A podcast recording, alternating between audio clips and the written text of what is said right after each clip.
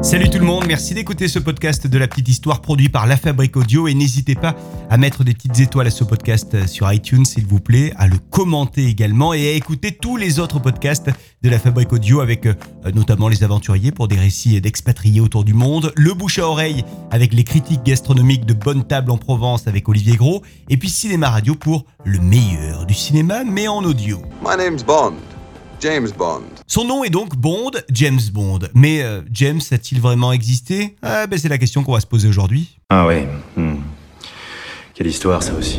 Connu pour son matricule 007 au cinéma et en livre, James Bond est donc un personnage de fiction qui a été créé en 1952 par l'écrivain Ian Fleming. Fait important, Ian Fleming était un espion britannique avant d'être un écrivain.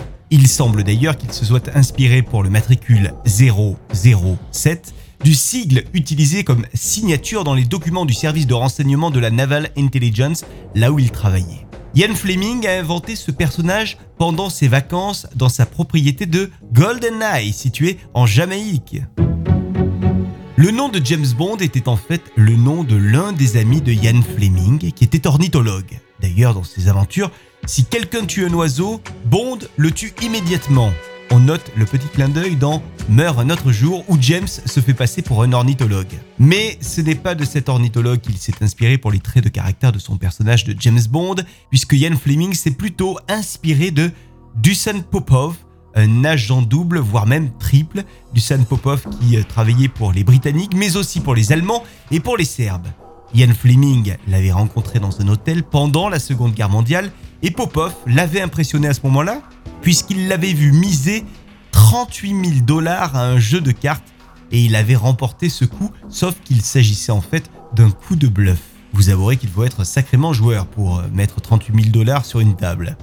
Ian Fleming se serait aussi inspiré d'autres personnes de son entourage, comme l'officier Patrick Dalzeljob, qui l'avait côtoyé lors de certaines missions et qui l'avait marqué, puisqu'un jour Patrick Dalzeljob avait fait évacuer contre les ordres de son commandement la population civile du port de Narvik. C'était quelques jours avant le bombardement de Narvik par l'armée allemande en 1940. Et cette décision qui avait euh, permis de sauver toute une population avait été bien sûr récompensée par le roi de Norvège, qui avait alors félicité Patrick Dazeljob en lui remettant la croix de chevalier de l'ordre Saint-Olaf. Ça lui avait d'ailleurs permis d'échapper à la cour martiale puisqu'il avait euh, été jugé à la base pour avoir désobéi à ses commandants. Si vous vous intéressez à la vie de ce personnage, eh bien il y a un livre très intéressant qui est paru intitulé euh, Patrick Job, le vrai James Bond. C'est un livre paru en, en 1997 aux éditions Endal. Dans les autres inspirations de James Bond, il y a aussi le frère de Ian Fleming, c'est Robert Peter Fleming, qui était un aventurier, militaire, chasseur et écrivain.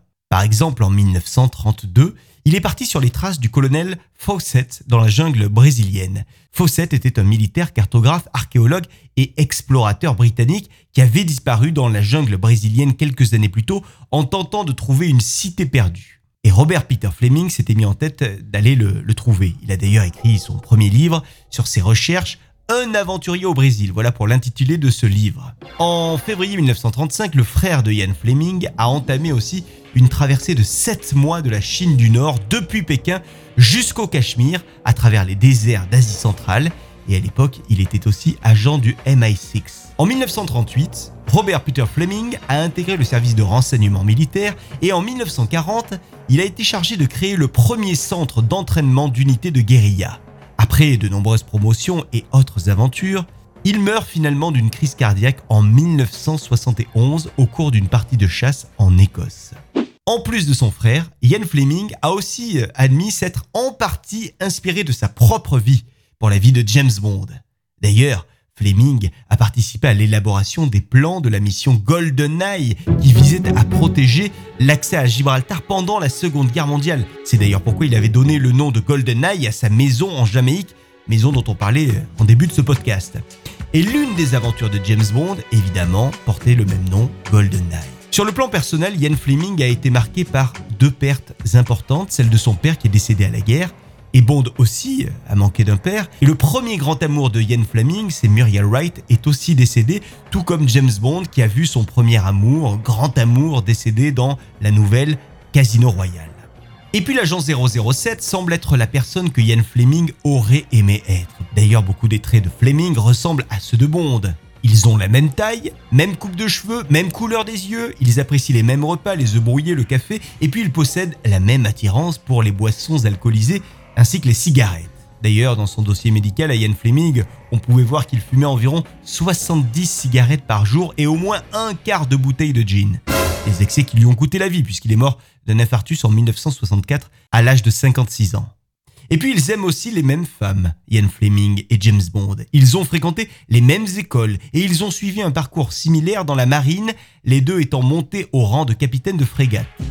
Quant à Goldfinger, le grand méchant, eh bien, Goldfinger, c'était le nom du voisin de Ian Fleming, voisin que Ian appréciait euh, peu.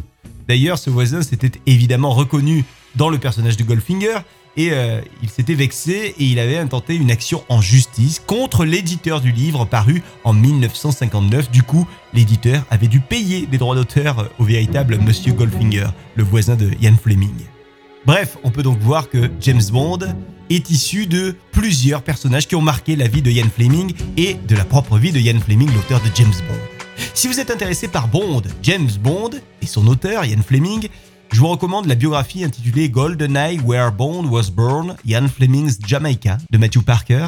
Une excellente biographie qui explique un petit peu tout ce qu'on vient de se dire dans ce podcast. Merci d'avoir suivi ce podcast de la petite histoire et à très vite avec une nouvelle petite histoire. Et d'ici là, n'hésitez pas à nous retrouver sur l'ensemble des plateformes de podcast et notamment iTunes où vous pouvez nous donner une note, une petite étoile, voire même cinq petites étoiles, pourquoi pas. Et puis n'hésitez pas à partager ce podcast avec votre entourage. À très vite.